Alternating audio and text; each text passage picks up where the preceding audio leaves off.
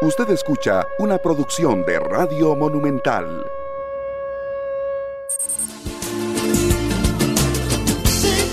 Amigos y amigas, muy buenos días, ¿cómo están?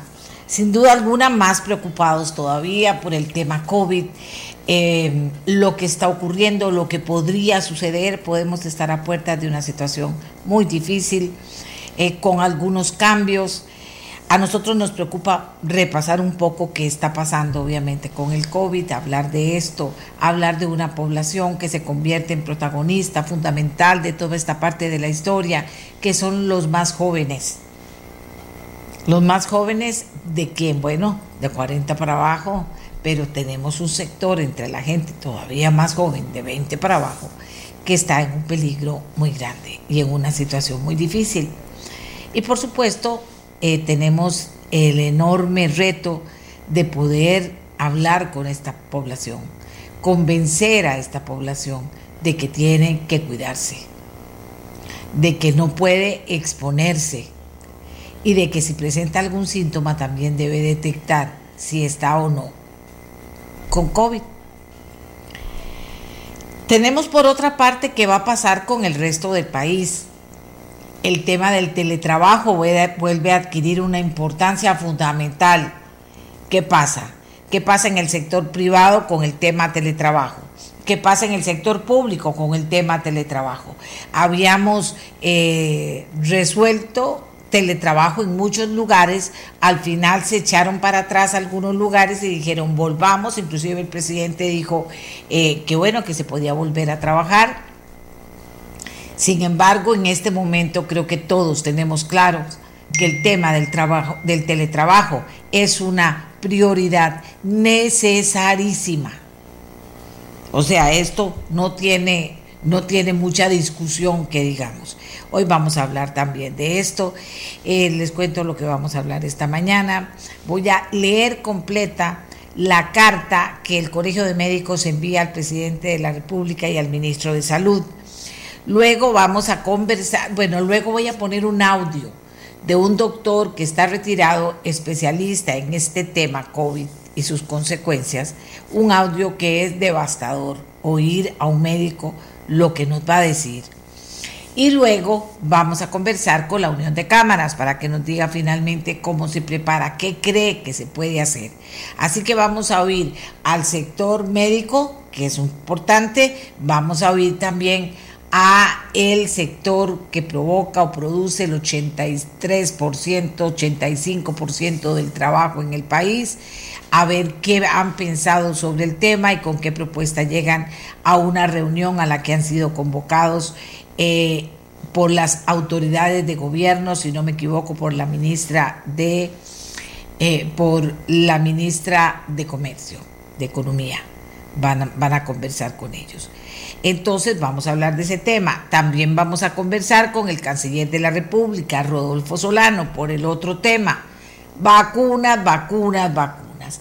A nivel oficial, ¿qué se ha hecho para lograr que nos donen vacuna a Estados Unidos, para establecer contactos con Rusia y Sputnik, con qué otros contactos estamos, eh, con qué otros países estamos estableciendo contactos, buscando la posibilidad de tener más vacunas, qué pasa con China, por ejemplo, que no lo hemos escuchado, qué pasa con la Sputnik, la eh, vacuna rusa, que tampoco lo hemos escuchado, y con otros países de Europa. En fin, el canciller le va a contar a usted aquí en nuestra voz. Y finalmente vamos a hablar de los niños y los jóvenes cómo hablarles, cómo plantearles situaciones tan graves como la que estamos viviendo en este momento, sobre todo a los jóvenes, que muchos, muchos, muchos, muchos van a tomar decisiones cada día de si se exponen o no se exponen a ser contagiados. En fin, vamos a ver cómo nos va, cómo vamos abriendo este abanico porque son muchas cosas de las que hay que hablar. 84747474 es nuestra comunicación con ustedes. Si usted es empleado público o privado, tenía teletrabajo y ya lo quitaron, cuénteme qué ha pasado, cómo lo ve. Le han dicho que va a seguir el teletrabajo, le, le han comunicado en las últimas horas que vuelva al teletrabajo, cómo está el tema, para tener la voz de ustedes, que en definitiva es la más informada. También se supone que a esta hora todos los mayores de 70 años, por poner un número, deberían estar vacunados. Pero están también los, de, los 58 a, a 70, que se supone en muchos lugares ya comenzó esta vacunación. Por favor, si usted tiene gente todavía mayor de 70 que no ha sido vacunado, por favor páseme la información, el número de cédula y el EVAIS en el que no ha sido vacunado. Vieron que inclusive con la decisión que ha tomado eh, la, la gente de vacunación que está dirigiendo este proceso, a todas las personas menores de 58 años que presenten riesgos, se les va a vacunar ya dependiendo de los lugares en los que se haya terminado con la vacunación de los de 58 para arriba. O sea, no es que todos ya están listos, no, es un grupo pequeño en este momento de Vice que estarían haciendo esto. De todo eso vamos a hablar en el programa. Ahora, para empezar, les vamos a leer esta carta del Colegio de Médicos al presidente de la República y al ministro de Salud. Dicen ellos, ha llegado la hora oscura de la pandemia por SARS-CoV-2.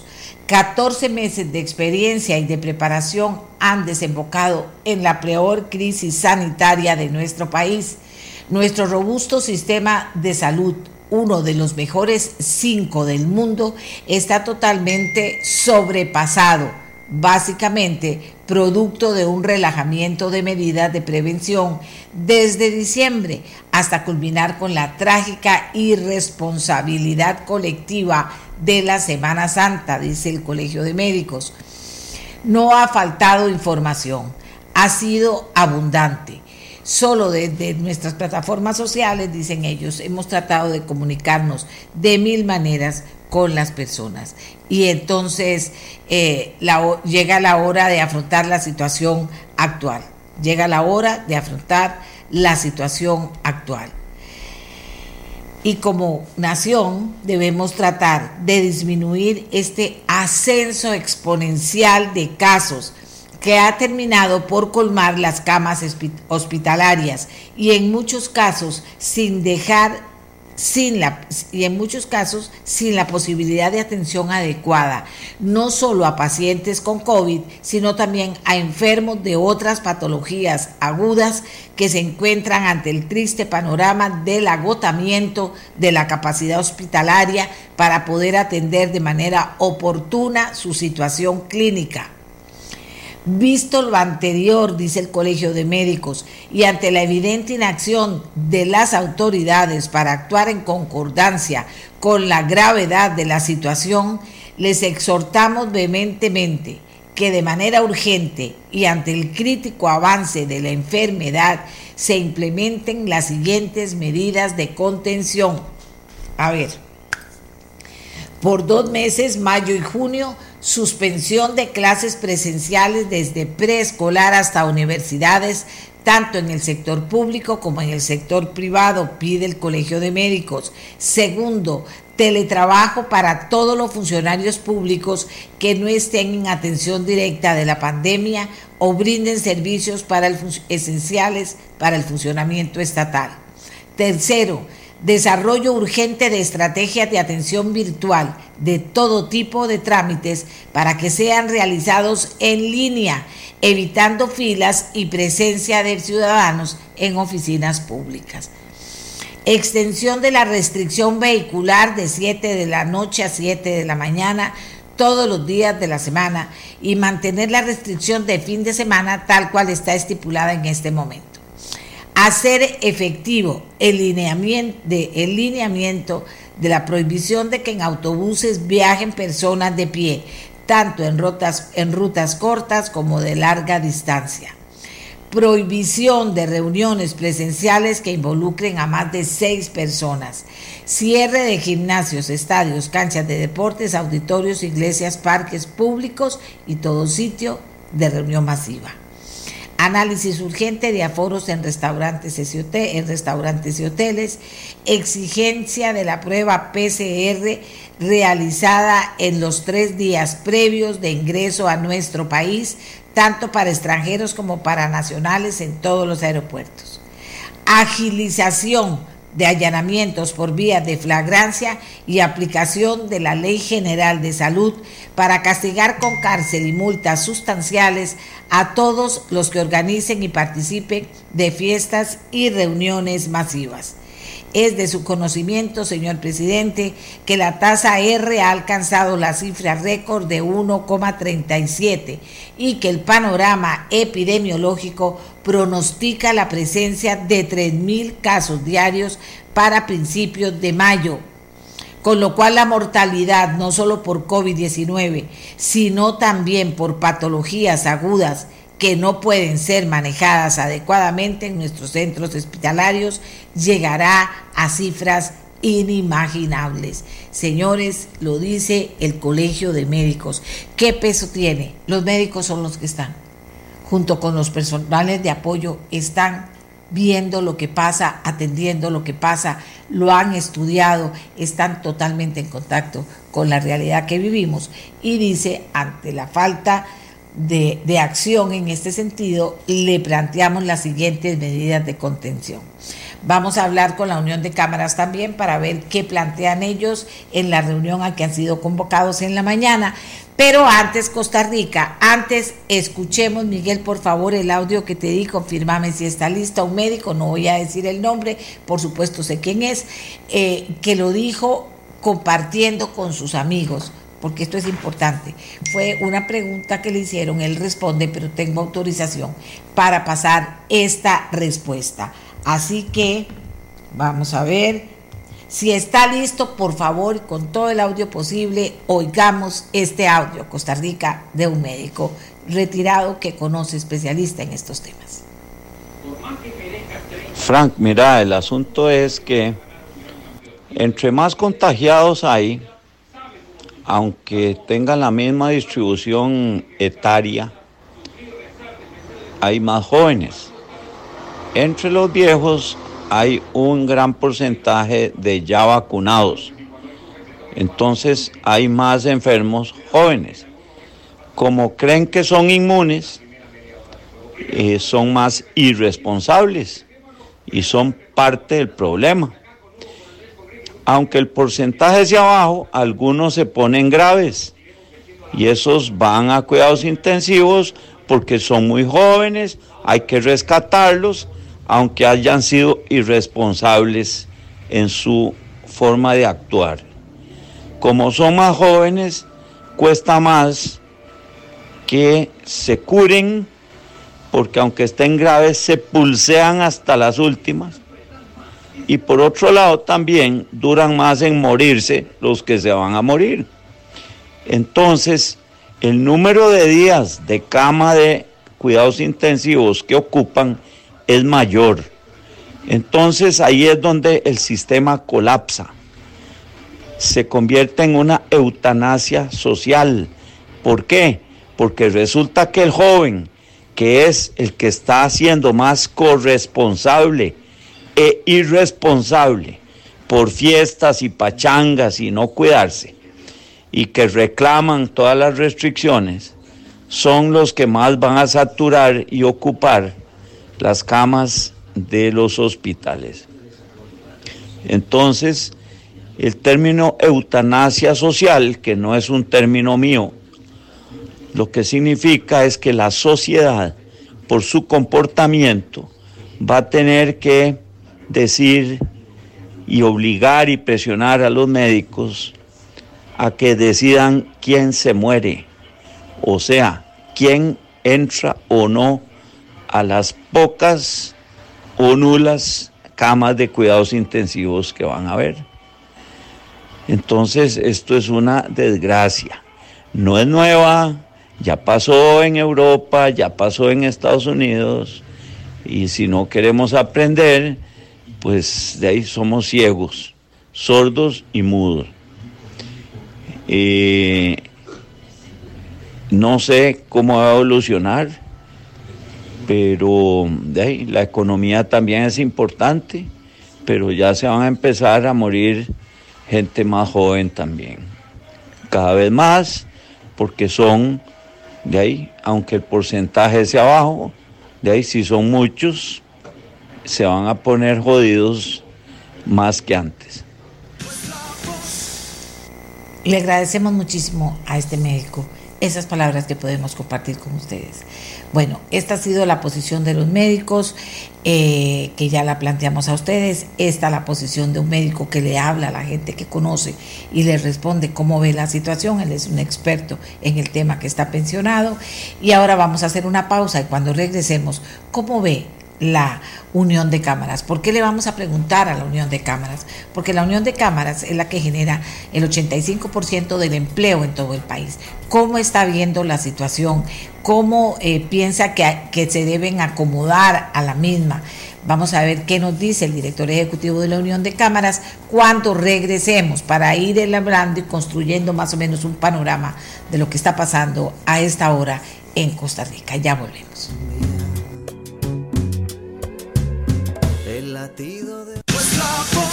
Este es el podcast de Nuestra Voz, una producción de Radio Monumental.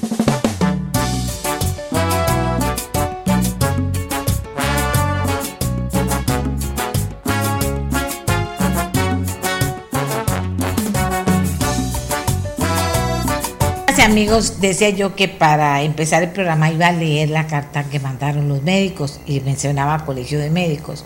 Es incorrecto, es la Unión Médica Nacional. Pero eh, lo que sí es cierto es que son médicos los que están mandando ese mensaje, esa carta al presidente de la República y al ministro de Salud. Decíamos que vamos a conversar con Fabio Macís, director ejecutivo de la Unión de Cámaras, porque la Unión de Cámaras genera el 85% del empleo de este país. ¿Cómo lo han visto? ¿Cómo lo analizan?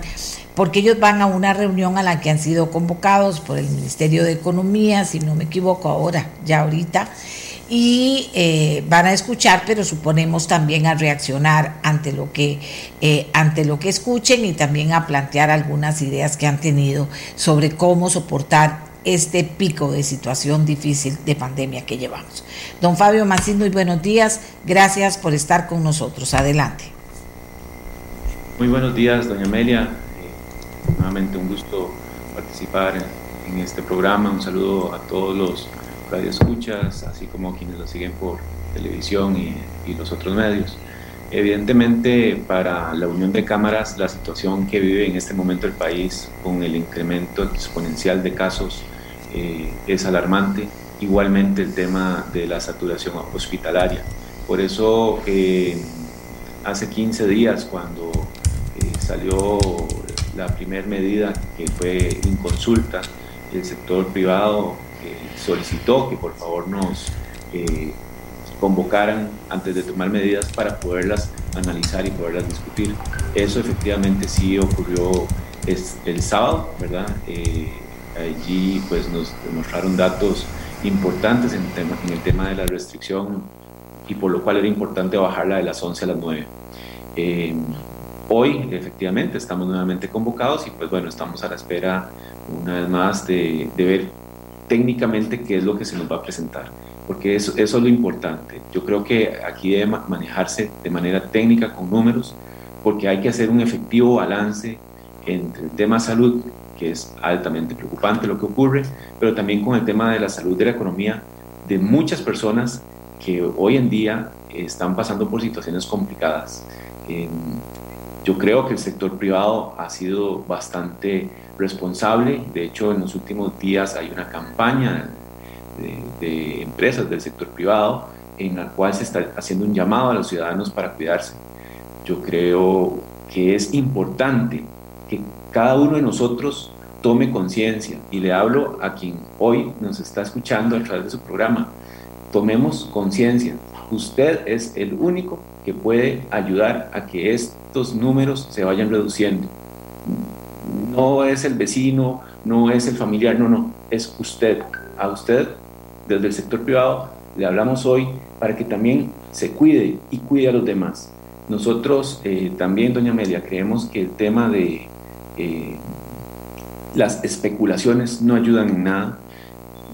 Poco o nada contribuimos los costarricenses cuando llegamos eh, y, difundimos información eh, que no es correcta. Hay gente que se dedica a hacer eh, por WhatsApp, este, tomar datos y tomar cosas viejas y difundirlas y con eso se genera ¿verdad? una crispación social de que van a cerrar, van a cerrar. Bueno, por favor, tratemos de evitar eso. Si no está confirmado y no es por medios oficiales, no repitamos información. Eh, un tema por el cual usted este, también pues, me había convocado es el tema del teletrabajo. Nosotros, eh, desde el año pasado que comenzó la pandemia, hicimos una fuerte instancia a que quien pudiera ejecutar sus labores desde teletrabajo lo pudiera hacer. Entendemos que en casos como el del comercio, como restaurantes y hoteles, eso no es factible. Y, en muchos otros más, pues, evidentemente un tema como la agricultura o en algunos sectores industriales. Pero hay otros como sector servicios, administrativos, zonas francas, que las empresas pueden analizarlo si pueden enviar a, su gente a hacer teletrabajo. Tal vez no todos los días, ¿verdad? Tal vez no todos los días, pero sí por lo menos varios días a la semana. Eh, evidentemente, este, el teletrabajo, por dicha en Costa Rica, se logró aprobar en el 2019. Y ahí, doña Amelia, una vez más yo quiero eh, hacer ver, imagínense qué hubiera pasado en este país si no se hubiera aprobado una ley de teletrabajo que el sector empresarial pidió durante tantos años antes de la pandemia. Probablemente el año pasado hubiéramos, como siempre, salido de la carrera, ¿verdad?, a aprobar una ley que quedara más o menos o mal y en este momento no sería funcionar. Bueno, hoy en día, por dicha, lo tenemos y es de el tipo de cosas en las cuales como país debemos seguir avanzando. Eh, en relación con la nota que envió la Unión Nacional Médica eh, pues hay temas interesantes, pero una vez más hay que analizarlos, hay que verlos con detenimiento, hay que eh, evidentemente verlos con números, ¿verdad?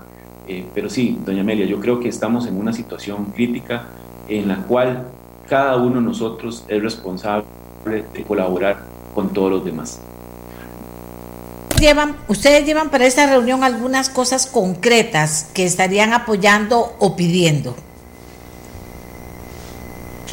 Eh, bueno, hay varias cosas. Nosotros eh, hemos visto que en materia de sanciones es importante que las mismas se puedan aplicar y creemos que si ya hay protocolos definidos ya hay una legislación al respecto, debe ser aplicada tal y como está.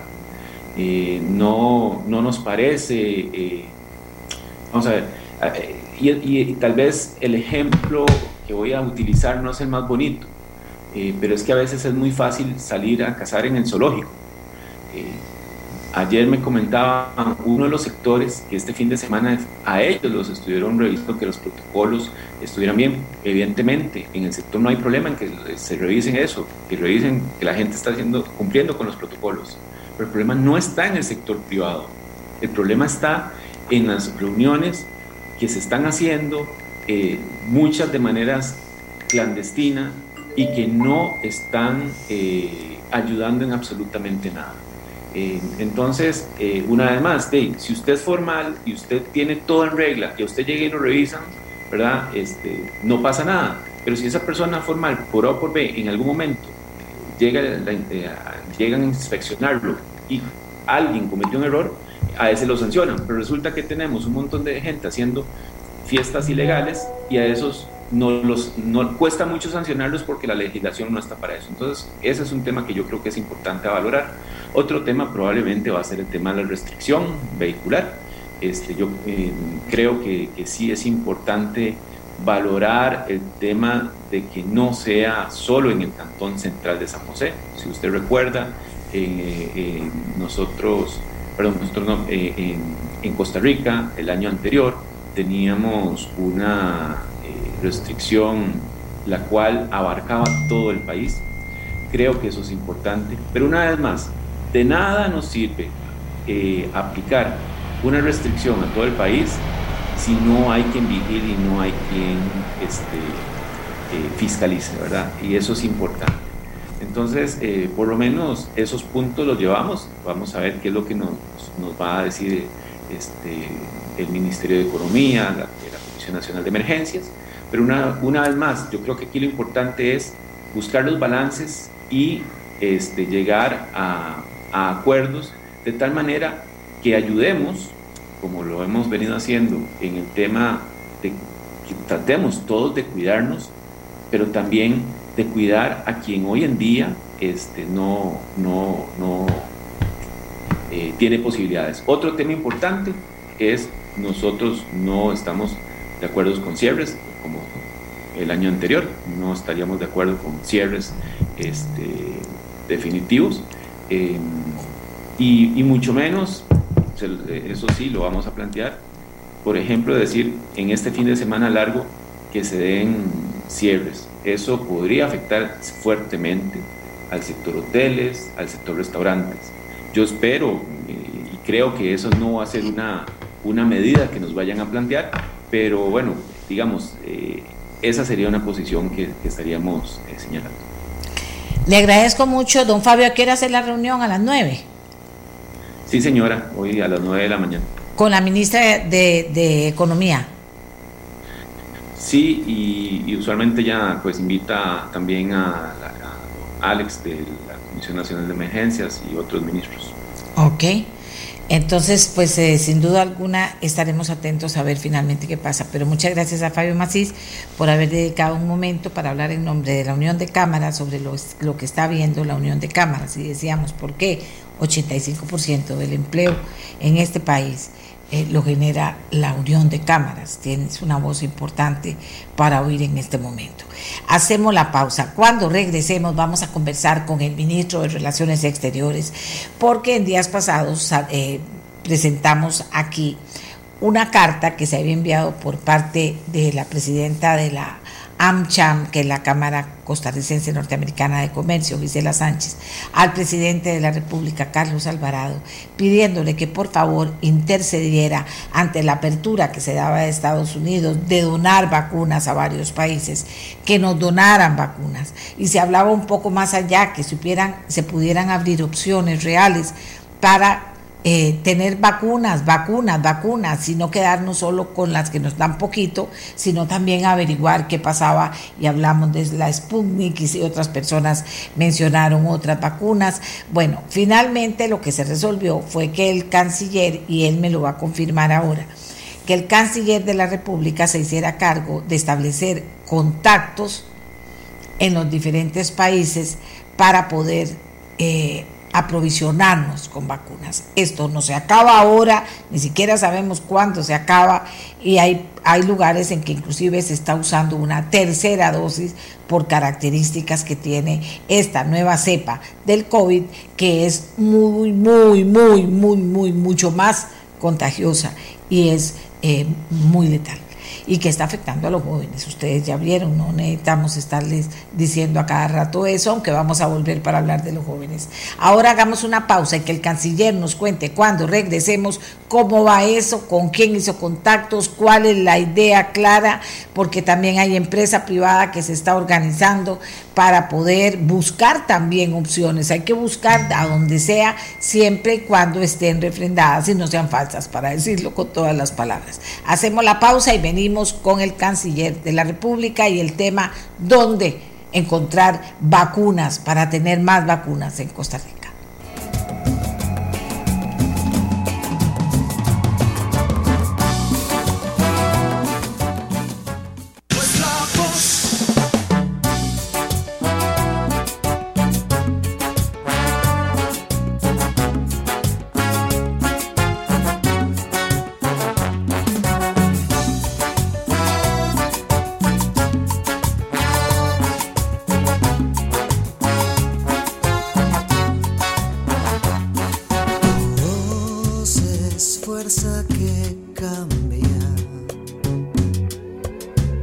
Amigas, anda en este momento en internet un audio, perdón, un video, donde se muestra que están poniendo una vacuna, pero que no la ponen, sino que solamente meten la aguja y después la sacan sin haberla puesto y le dicen al señor, bueno, ahora siéntese ahí un momentito y ya está todo.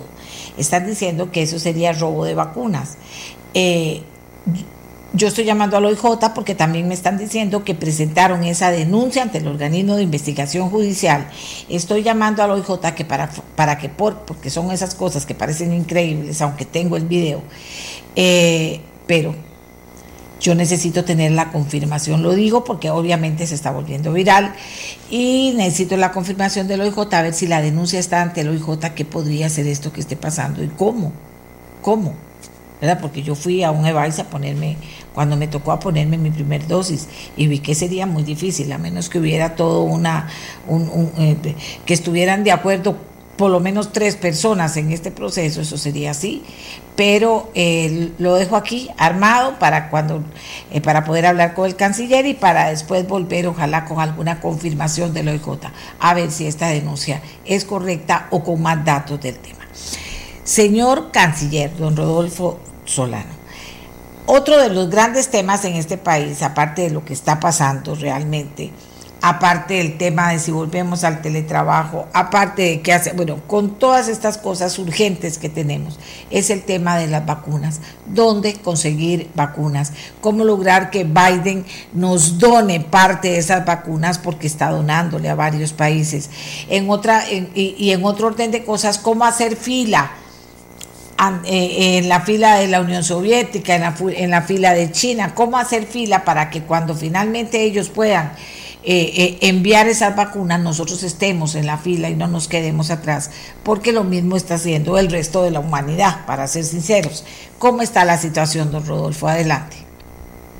Gracias, doña Amelia. Muy buenos días para usted, para sus televidentes, para sus oyentes en este importante programa de formación de opinión pública. Si usted me permite tal vez hacer un contexto general, Ajá, que, desde, que desde julio del año anterior el gobierno de la República integró una mesa de trabajo de vacunas cuando apenas las que conocemos ahora estaban en proceso de desarrollo, precisamente para ir generando las condiciones que nos permitieran obtener las vacunas de manera rápida y segura. Ese trabajo eh, resultó en que Costa Rica fuese uno de los primeros países, no solamente de América Latina, sino del mundo, de iniciar su proceso de vacunación en diciembre del año pasado. Lo cierto del caso es que la producción de vacunas es insuficiente, que hay una necesidad de acelerar la producción de las mismas. También es cierto que el 54% de la producción de vacunas en estos momentos está siendo concentrada en 16 eh, diferentes eh, destinos, lo que hace que el acceso se, se convierta en una situación de mucha inequidad y eso también tenemos que atenderlo de forma responsable como comunidad eh, internacional. Pero a pesar de estas circunstancias, nosotros hemos logrado en Costa Rica iniciar el proceso de vacunación. Es importante de construir las condiciones para acelerarlo, de eso no hay duda. Desde marzo del el mes, ah, desde marzo anterior, cuando el presidente Biden anunció la disposición del gobierno de los Estados Unidos de donar vacunas a México y a Canadá, sus países limítrofes inmediatos, iniciamos nosotros un proceso de acercamiento y de consultas con la administración, explorando posibilidades reales. En, recientemente el presidente Biden anunció la decisión de Estados Unidos de donar 60 eh, millones de dosis a los países de América Latina y el Caribe, decisión que nosotros aplaudimos y recibimos con mucho interés y continuamos nosotros con las aproximaciones desde eh, el mes de marzo anterior. Para lograr esto, para poder concretizar esta oferta, el presidente de los Estados Unidos, Estados Unidos primero tiene que superar dos, dos fases. Una es la certificación de la vacuna objeto de donación de acuerdo a sus estándares de seguridad médica internas. Y dos, construir los criterios para la lista de países destinatarios. Tengo usted la seguridad, de doña Amelia, que el gobierno de la República ha estado diligentemente atendiendo las gestiones pertinentes. Yo debo de recordar que el presidente Alvarado sostuvo una amplia conversación en noviembre, a finales de noviembre anterior, con el entonces presidente electo Biden, donde se abarcaron una serie de temas de interés de la agenda política bilateral y obviamente se abordó el tema de la pandemia y cómo los dos países podíamos construir una agenda para atender la misma. Yo quisiera en este, en este sentido hacer dos menciones. Ya hemos recibido eh, reacciones del Departamento de, Estado. El gobierno de Estados Unidos se ha comprometido a apoyar en el 2021 con cerca de 2 billones de dólares al mecanismo COVAX. Eh, para el 2022 también van a apoyar con 2 billones de dólares, pero el mecanismo COVAX está desarrollándose de forma muy lenta también por el poco acceso a las vacunas. En ese sentido, Costa Rica el mes pasado tuvo una reunión con OPS, que es la articuladora regional, para acelerar los procesos de entrega y ya no solamente Costa Rica, sino varios países de la región están iniciando el proceso de recepción de las diferentes vacunas por medio del mecanismo COVAX. Pero adicionalmente de este trato que estamos realizando con Estados Unidos y que está siendo abordado constantemente, no solo por nuestra embajada en Washington en forma y tiempo, sino también en los permanentes diálogos políticos que nosotros sostenemos con diferentes contrapartes en Estados, en Estados Unidos. Un caso muy concreto fue la conversación que el presidente Alvarado tuvo ayer con el exsecretario de Estado y actual enviado especial para cambio climático John Kerry, porque hay una relación directa, doña Amelia, entre cambio climático, migración y la, y la, pandemia. Y tiene que haber un abordaje integral. Nosotros continuaremos a lo largo de estos los próximos días en conversaciones también con nuestras contrapartes norteamericanas. Pero adicionalmente de esta posibilidad con los Estados Unidos, también hemos venido trabajando en dos diferentes escenarios desde meses y semanas atrás. El primero de ellos es con la Unión Europea.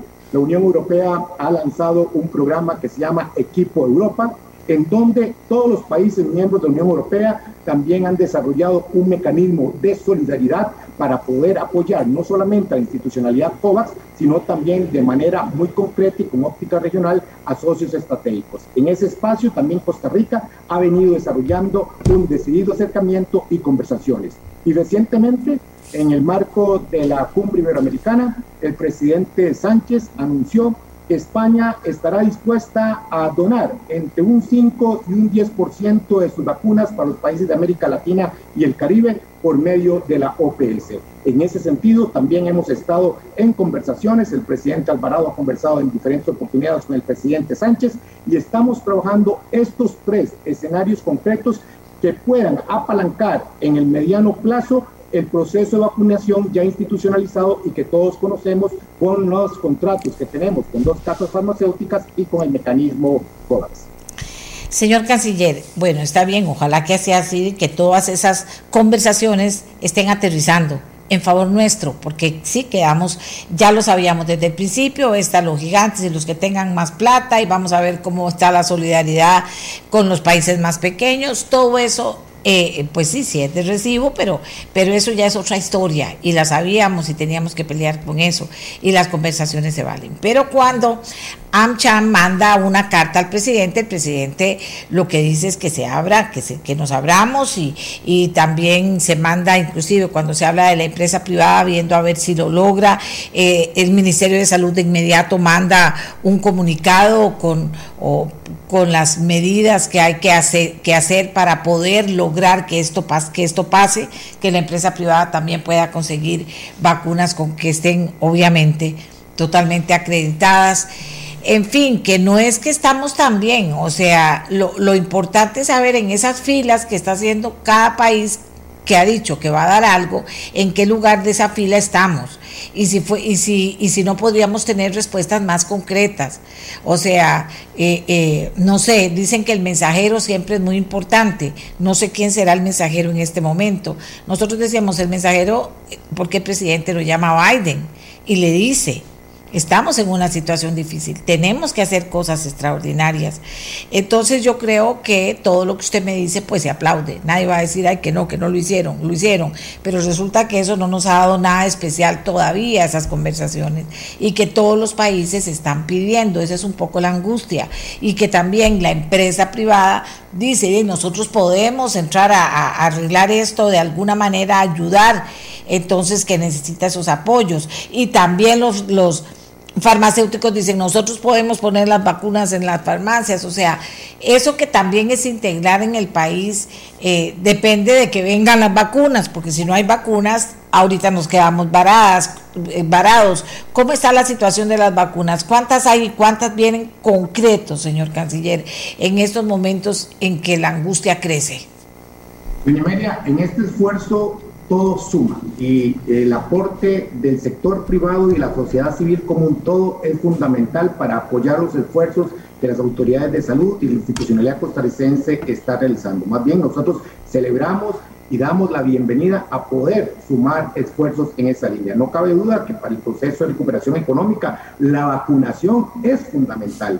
Es sumamente necesario seguir avanzando en el proceso de vacunación y esa es la hoja, la hoja de ruta hay procesos, hay que crear las condiciones necesarias. Los procesos de diálogo a veces no son lo más rápido que uno deseaba. Le, vuelvo a repetir, en el caso particular de los Estados Unidos, aún ellos requieren cumplir con dos requisitos, si puedo utilizar este término. Uno es cumplir con las formalidades sanitarias internas de certificación y acreditación y segundo, que es construir los criterios de los países que van a recibir las vacunas. En ese esfuerzo estamos el diálogo permanente a nivel de conversaciones técnicas, de conversaciones políticas, para establecer cuáles pueden ser esos elementos diferenciadores para poder estar entre los primeros países. Es importante, doña Amelia, ayer yo creo que en el discurso eh, de los primeros 100 días del presidente Biden delineó eh, eh, su aproximación para con la región centroamericana. Claro que fue la única eh, mención en toda América Latina, pero también con un concepto de aproximación regional.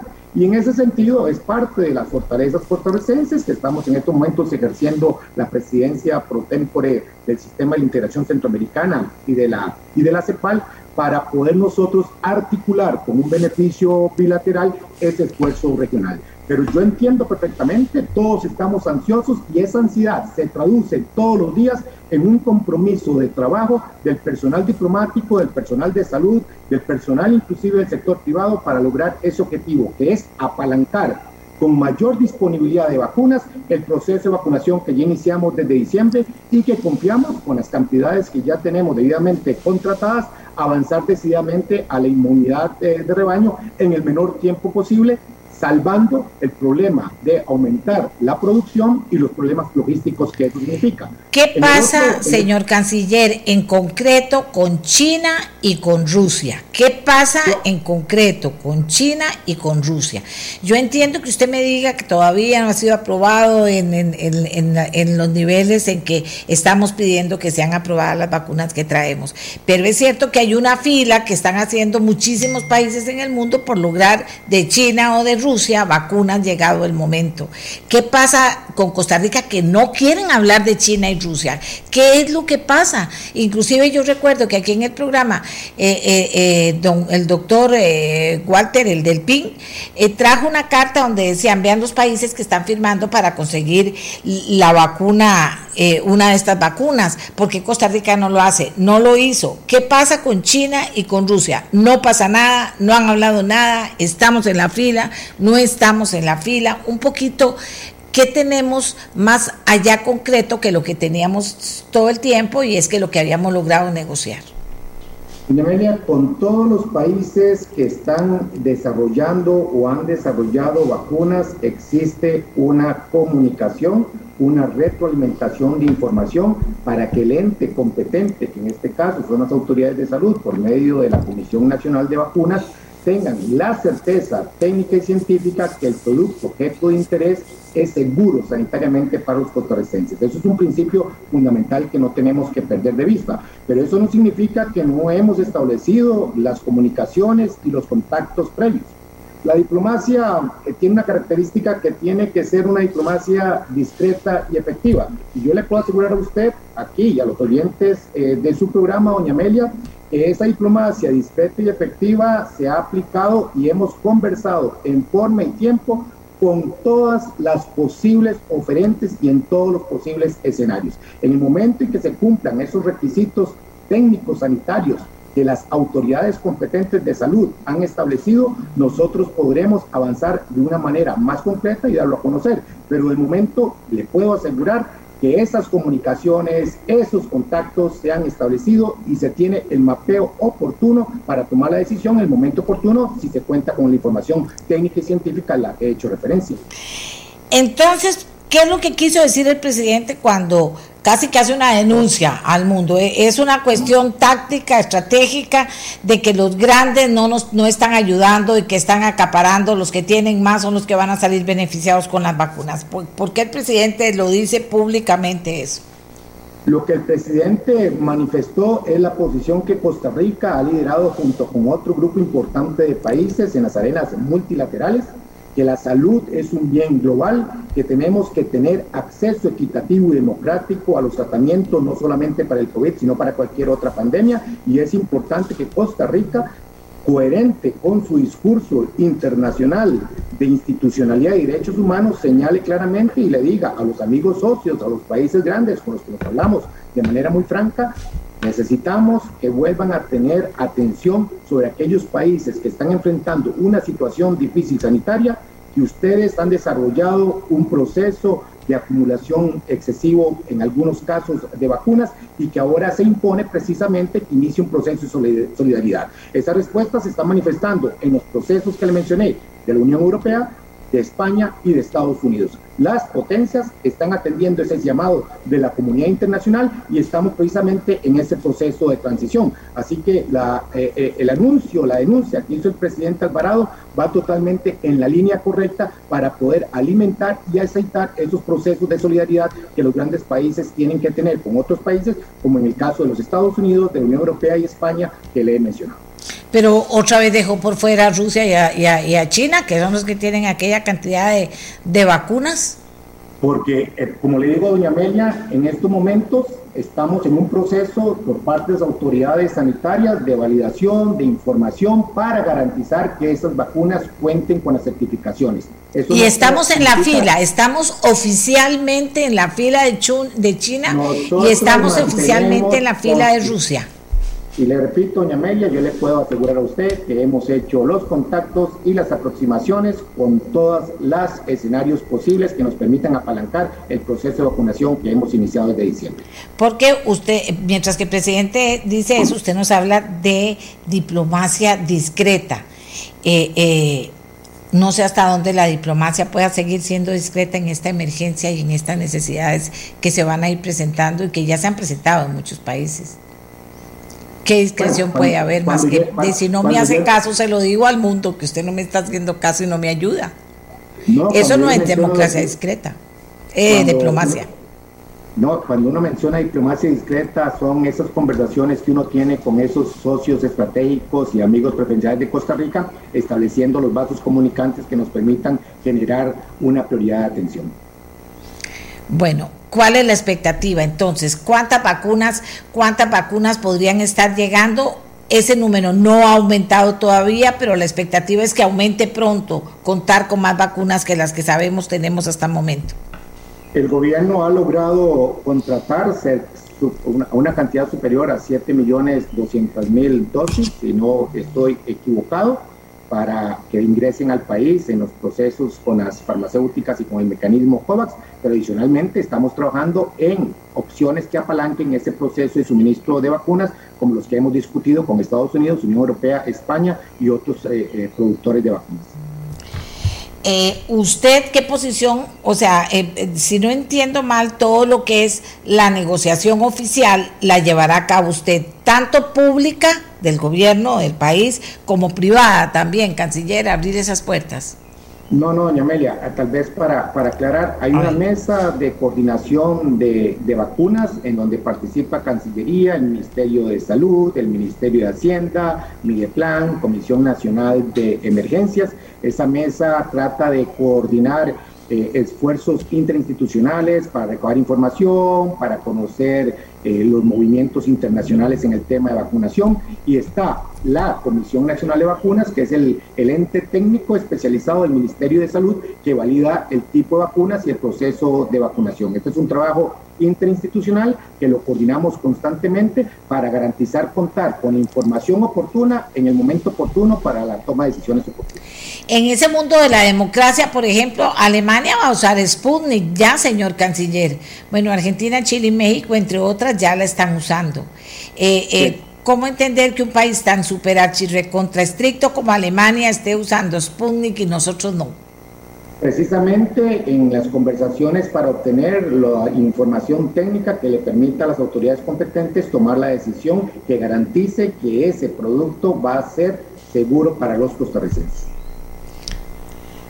Ok, pero en algún momento se valora llamar a Alemania a ver por qué ellos están diciendo que sí, sí son tan estrictos y nosotros no perdemos tiempo. Se valora eso, llamar a Alemania y preguntarle a las autoridades de Alemania por qué ellos ya aceptaron las Sputnik existen los mecanismos de comunicación no solamente con Alemania, sino con otros países, inclusive de la región eh, latinoamericana, para conocer los estudios clínicos, eh, los criterios que han utilizado, para que, repito, las autoridades sanitarias competentes puedan tomar la mejor decisión, tomando como punto de prioridad que son seguras para nuestra población.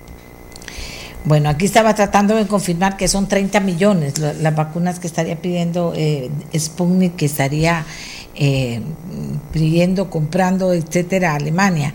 Pero sí es un tema que se va a volver, eh, señor canciller, bien crítico aquí y tenemos que tenerlo claro, por eso es que yo lo traigo y lo traigo y lo traigo desde hace, no ahora, lo traigo desde hace semanas, porque como han dicho ya los que saben de esto, vamos a tener muertes vamos a tener muertes y eso va a comenzar a golpear cada vez más. Es una realidad, los hospitales están colapsados, ¿qué es lo que queda? Y además se dice, el grupo mayor, el, grupo de tercera edad, por dicha que se logró vacunar, porque tenemos esa, esa, esa fortaleza, digamos, en este momento. Los jóvenes no, y ahí están haciendo fila y cuando se acaben las camas los jóvenes, los accidentados, aunque no sea por COVID, los que tengan problemas graves, aunque no sea por COVID, más los que tienen COVID, eh, los de COVID van a estar ocupando las camas de los hospitales, la otra gente que va a hacer se va a morir porque no hay camas. Yo digo, esta situación no es que yo le esté presentando porque a mí se me ocurrió un sueño de terror,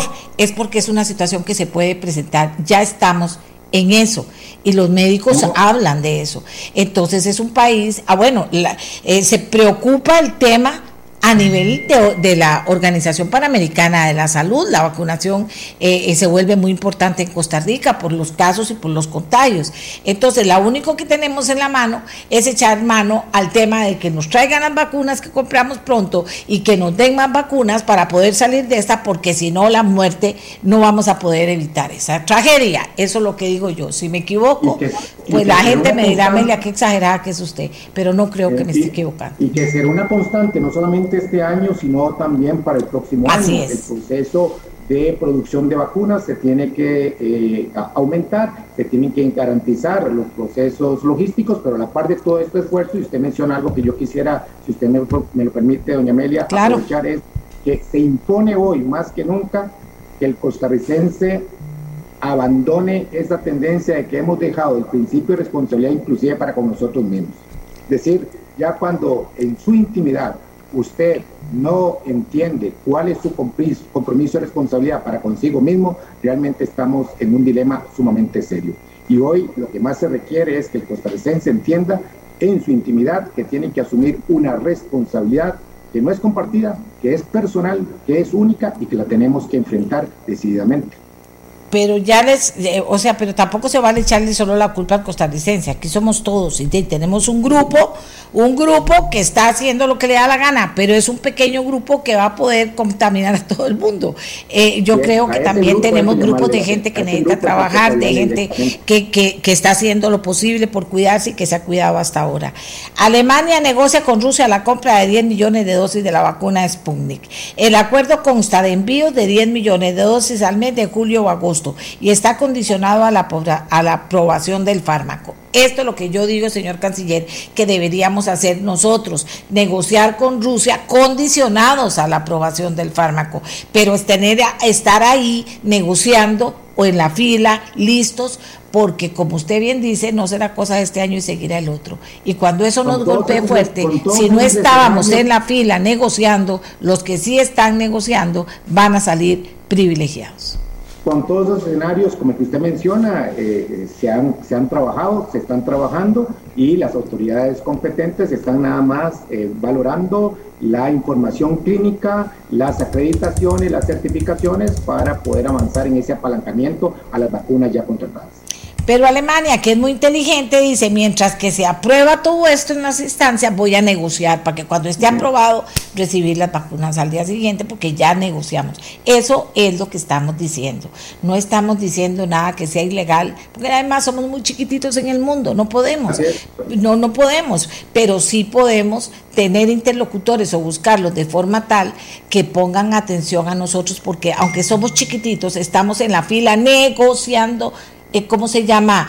Eh, oficialmente vamos a negociar en el momento en que se diga que ya está todo aprobado, todos los controles, ahí estábamos porque estuvimos negociando, porque no nos quedamos esperando, sino que fuimos oficialmente y negociamos, dejamos de hablar y negociamos, dejamos de hablar y negociamos, eso es lo que yo creo que estamos diciendo eh, eh, o que han estado hablando las personas, tanto de la empresa privada, de la ANCHAM, de grupos de la comunidad nacional, de que por qué entonces no negociamos y abrimos esa negociación oficial. Y cuando ya esté todo listo, pues no hay problema, pero estuvimos de primeros en la fila digo yo, eh, lo que quiero es que usted me entienda. igual, si Rusia quiere sentarse a negociar, es Rusia, y si es China, es China, y entonces, bueno, pero cuando esté totalmente aprobado, está bien, pero aquí estoy yo de segunda en la fila, aunque sea chiquitica, quiero tantas vacunas. Eso es así, muy básico, muy básico. que esos espacios previos ya se han dado, doña Amelia, ya, ya se han establecido esas, esas posibilidades. Pero no oficialmente. ¿Perdón? No se está negociando oficialmente o sí se están negociando las vacunas. ¿Cuántas con Rusia, con China? El proceso, ya el proceso de negociación a nivel privado es un asunto que tendrá que desarrollar el sector privado directamente con un potencial proveedor de, algún, de, alguna, de alguna vacuna que esté en proceso de validación. Pero yo estoy eh, seguro que ya esos contactos se han establecido. Ok, aquí me dicen, el sector privado ya está negociando. Qué dicha qué dicha. Pero entonces oficialmente no se está haciendo todavía, el sector privado está negociando. Eso está muy bien y está apoyado. Bueno, es que tengo uno que preguntar y preguntar y preguntar para cerrar con algo concreto, canciller. El sector privado está negociando. Exactamente, yo lo, yo lo, si, si quiere algo concreto, doña Amelia, le puedo asegurar que en tiempo y forma la diplomacia costarricense tocó la puerta y el sector privado está negociando. Bueno, Muchísimas gracias porque usted a las 8 tiene una conversación internacional importante. La 8, las 8 son las 8 y un minuto. Muchas gracias, señor canciller. Relacionada con este tema de tocar puertas oportunamente para que el sector privado pueda también tener ¿Con quién va a hablar? Cuéntenos. Bueno, son varias llamadas telefónicas, pero seguimos en conversaciones muy cercanas con Estados Unidos. Tenemos también conversaciones eh, con otros países de la región de América Latina. Ok, muchísimas gracias, señor canciller. Muy amable. A la orden, llámale a suya y sus oyentes. Ok, dice.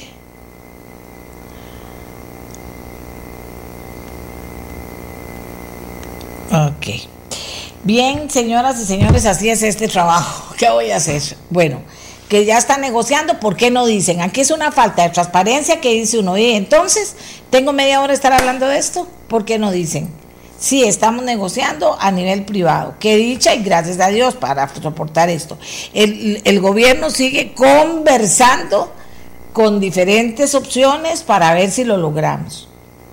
Eso también lo quiero poner de manifiesto, porque eh, también decirles que cuando hablamos de Alemania, por ejemplo, cuando hablamos de Alemania se dice, está condicionado a la aprobación del fármaco, pero ya estamos negociando en Alemania eh, eh, a nivel eh, de gobierno de, de, Alemania con la gente de Rusia para poder tener la Sputnik eh, quinta. Hagamos la pausa. Vean, señores, yo no sé qué ha pasado. Aquí no me ha contestado todavía el OIJ. ¿Qué ha pasado con el tema de este video en el que aparece que inyectaron a una persona, pero no, no, le, pusieron, no, le, no le pusieron el líquido de la vacuna, sino que solo la pusieron, quitaron y eh, eh, le dijeron que ya estaba listo. Necesito saber si se ha puesto la vacuna. Acá hay gente muy seria que me dice, doña Amelia, eh, es verdad, eso podría estar haciendo, se estarían robando las vacunas se estarían robando las vacunas de los viejitos. Entonces yo digo una cosa nada más, está la denuncia ante el OIJ. Fue solo esa persona y de casualidad había una cámara viendo a esa persona que le hicieron eso, no, no se ven las caras de nadie. O sea, por favor, que haya alguien serio, el OIJ, por lo menos que nos diga, hay una denuncia presentada en este sentido o no. Si esto se hizo, ¿cómo es que se permitió? Si ahí había un montón de gente. O sea, ¿cómo fue que se hizo eso? Me parece a mí que es mínimo lo que estoy pidiendo antes de hacer una revolú aquí que es fatal. Entonces estoy pidiéndole a prensa del OIJ que me consiga a alguien que me diga si es cierto lo que me dice otra persona, pero todo es me dijo, me dijo, me dijo. Lo que me dice otra persona en el sentido de que hay una denuncia ante el OIJ. Eso ya sería diferente, eso ya tiene nombres, tiene apellidos eh, y tiene eh, eh, pruebas presentadas para hacer una denuncia. Entonces, señoras y señores,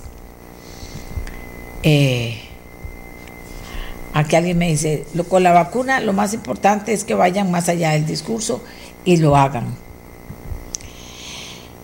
Eh, sentido de urgencia, sentido de urgencia. Vamos a hacer una pausa. Voy a pedir al OIJ a ver si ya tienen más información sobre esto. No es bueno que esto siga dando vuelta por todo lado y no se sepa, porque de repente alguien dice hay que parar la vacunación, porque eso podría estar pasando. O sea, ¿por qué? ¿Por qué hacer las cosas, llegar a esos extremos si se puede saber qué está pasando y era hora que las autoridades hubieran intervenido en este tema. Y le estoy pidiendo a otra gente de la caja que por favor, si hay alguna posición oficial sobre este hecho que está siendo denunciado en redes sociales desde anoche. De acuerdo, hagamos una pausa y ya regresamos.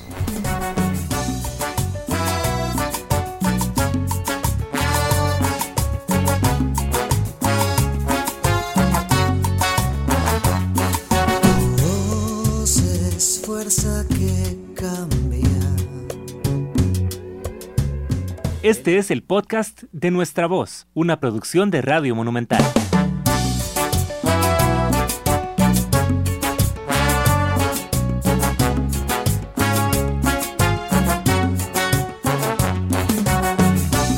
Amigas y amigos, primero que todo les voy a dar la respuesta del OIJ.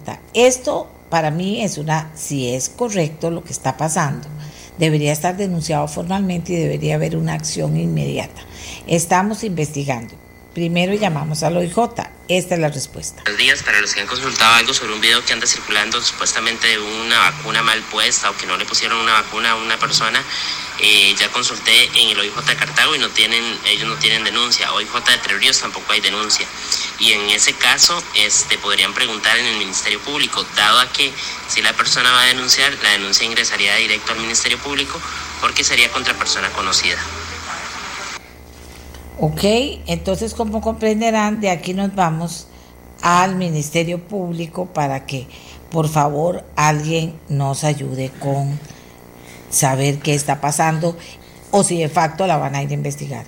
Porque también hay gente que me dice, eso pasó en Colombia. De todo me están diciendo aquí, ¿verdad? Entonces eh, lo voy a pasar porque mi responsabilidad con ustedes es si les digo algo, probarlo. Y ahora sí vamos con la doctora Olga Arguedas. Porque en esto dice uno, ¿con quién converso? Para poder hablar de la otra parte de toda esta historia, o qué es la parte central de toda esta historia. Y es que los hospitales están saturados, y es que los jóvenes eh, están ocupando los hospitales eh, que hay eh, jóvenes, muchos jóvenes eh, graves en las unidades de cuidado intensivo, que los jóvenes, los jóvenes, los jóvenes. Y los jóvenes entendemos desde muchachos muy jóvenes, 14 años, entendemos hasta 40 años, porque pareciera que esa es la edad, las, ese es el rango de edades que se han portado de una manera, de una manera poco responsable. Poco responsable con el contagio, porque recuerden que finalmente para el, tema del contagio eh, tenemos que educar mucho a la gente. tenemos que educarlas. Si usted va aquí, pasa esto. Si usted va allá, pasa lo otro. A los jóvenes, qué difícil. Cualquier cantidad de papás y mamás no se les puede decir nada. Bueno, eh, se les debería poder decir algo y habría que aprovechar la oportunidad. ¿Qué nos dice la doctora Olga Argueda del Hospital Nacional de Niños, pediatra que conoce a los niños y conoce a los niños que se hacen jóvenes también y conoce a los jóvenes. Además que conoce mucho sobre el tema que tiene muy preocupada Costa Rica. Si quiere, doctora Arguedas, comenzamos un poquito repasando lo que está pasando en este momento en este país para crear conciencia también de la importancia que tiene de lo que vamos a hablar sobre los jóvenes. Adelante. Eh, hola, buenos días. Eh, un gusto en saludarlos. El día de ayer fue un día muy alarmante con una cifra de contagios de más de 2.400 casos que se refleja en mayor cantidad de consultas hospitalarias y evidentemente ya estamos viendo una plétora en las unidades de cuidado intensivo de los hospitales de adultos. Esto es muy preocupante. Evidentemente también, doña Amelia, como usted señalaba, el efecto de tener ya vacunados a los adultos mayores hace que el virus se desplace a edades más tempranas de la vida y esto está produciendo este fenómeno en las unidades de cuidado intensivo de que cada vez tenemos pacientes más jóvenes requiriendo ese tipo de atención. Focalizándonos en los niños, en los niños la situación eh, es menos grave, es menos grave en el 2020 tuvimos más o menos 15 pacientes hospitalizados cada mes aquí en el Hospital de Niños por COVID. Y en este 2021 tenemos un promedio de 11,5. Llevamos alrededor de 46 niños hospitalizados en este año. Sin embargo, otros países que van más adelante que nosotros en la evolución de la pandemia sí han observado que el relajamiento de medidas en la gente joven incide en este hecho concreto. Y es que entonces cada vez personas más jóvenes se complican, se enferman más gravemente, requieren UCI y fallecen. Ay, sí, ay, sí. Eh, y, también estamos sintiendo recurrentemente el tema de que eso finalmente depende de cada uno de nosotros. Yo estoy de acuerdo en principio, doctora, con que cada uno de, nosotros es responsable, pero la sociedad y las, las diferentes instancias organizadas que tiene la sociedad para cuidarnos a todos también son responsables de qué podemos hacer, ¿verdad? Eh, eh, y en el caso de, de los jóvenes parece que se convierte en una población que no es fácil digamos, uno lo puede ver muy fácil, pero que a veces no es fácil de poder comunicar este tipo de cosas o decirle usted no puede hacer tal cosa. Y si se lo pone muy difícil, entonces más bien puede ser, eh, si se lo pone sí, más difícil de la cuenta, más bien pueda tener reacciones rebeldes que echen a perder el cuento. Sí, así es. Vamos a ver, los jóvenes en cualquier circunstancia no perciben el riesgo Vea usted cómo los jóvenes toman, no solo en cuanto a COVID, una gran cantidad de actividades de la vida, riesgos que a uno le parecen que son riesgos desmedidos. Eh, el joven, por naturaleza, se siente inmortal. Entonces, el abordaje psicológico que hay que hacer para conversar con ellos, el abordaje de la estrategia de mercadeo para hacerles llegar los mensajes, es absolutamente diferente a la que utilizamos en los adultos. Al joven hay que llegarle de una manera más coloquial, más horizontal, más empática, más persuasiva. Los jóvenes modernos, eh, yo debo reconocerlos que muchos son muy solidarios con las otras personas y con el planeta. Esos elementos quizás pueden aprovecharse para una mejor comunicación y que logremos evitar estas barbaridades que hemos visto en las últimas semanas de estas aglomeraciones de jóvenes en bares y en eventos festivos. Tema, eh, sobre el tema de la vacuna eh, eh, que está circulando. interpusieron en el OIJ de San José e indicaron que el caso había sido este o, había ocurrido en un centro de salud de Entre Ríos. Entonces, por eso la denuncia no estaba en el, OIJ, en el OIJ de Entre Ríos. La denuncia la interpusieron aquí en el OIJ de San José y ya la remitieron al OIJ de Entre Ríos. Entonces, para que tengan conocimiento y lo que me indica es que ahora se van a hacer las investigaciones respectivas. Por ahí vamos, doctora, con este tema. No sé si le llegó ya a usted un video donde se ve que, que, que, inyectan a la persona, no le ponen la no le ponen la, la, la, el líquido, se lo quitan y le dicen que ya está vacunado. Y que esto que, eh, me parece a mí como de película de terror también, pero, pero tiene muchos elementos para que yo pueda analizar que esto es, es cierto con solo ese video. Digo esto para poder seguir conversando con usted que la gente me está preguntando. Porque muchas veces vale más el chiste, el chisme vale más porque hay que esperarse a que, a que eso esté comprobado. Es por eso es importante que las autoridades lo comprueben para eh, no hacer más grande algo que podría ser un desastre, ¿verdad? Como comprenderán, porque todo el mundo, el mundo, dice eso podría estar pasando en todas partes, por eso no me han vacunado a mí, ta, ta, ta, ta, ta, ta. Entonces necesitamos que las autoridades prontamente se manifiesten en ese sentido. Bueno, doctora, dígame, ¿usted qué piensa todo el día, por dicha? Espero que le dé chance, pero que está pensando cómo resolver las cosas. Eh, son dentro de los mismos jóvenes muchas edades diferentes, muchas eh, circunstancias sociales diferentes, circunstancias de vida diferentes. ¿Cuál podría ser ese punto, doctora, en el que las padres, profesores, amigos, abuelos, abuelas podrían podrían elaborar conversaciones con los jóvenes para, para también ayudar, aparte de todo lo que es la parafernalia y la comunicación de los jóvenes, que es muy diferente, entre ellos también se pueden ayudar, pero ayudarle a los jóvenes de las familias. Sí, yo pienso, doña Amelia, que el discurso fundamental tiene que estar basado en los hechos reales. Y los hechos reales es que estamos en un momento muy diferente de la pandemia, probablemente el más difícil de todos los momentos que hemos vivido. Hay que explicarle a los jóvenes que ellos se convirtieron ahora también en una población de riesgo y hay que explicar con lenguaje muy sencillo algo que usted ha trabajado muy bien, que es el tema de las variables. El virus cambió tenemos ahora circulando ampliamente en el país la variante del Reino Unido, que es sumamente contagiosa. Entonces, esto debe reforzar el hecho de que los jóvenes hoy, por solidaridad, tienen que tener un cambio de conducta. Y el cambio de conducta se resume básicamente en las medidas clásicas de prevención que ya hemos dicho hasta la saciedad, pero subrayándoles a ellos el evitar reunirse, el evitar romper burbujas, el evitar conglomerarse, porque ese es el aspecto clave. ¿Ha tenido alguna experiencia recientemente con jóvenes o con niños que están a puertas de convertirse en jóvenes sobre este tema del COVID?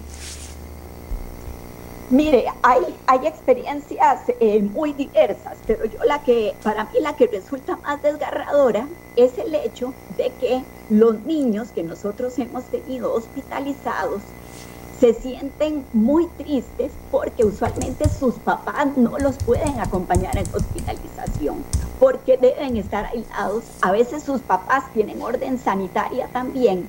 Entonces, en esas edades de la vida, estar solitos en un hospital es sumamente difícil.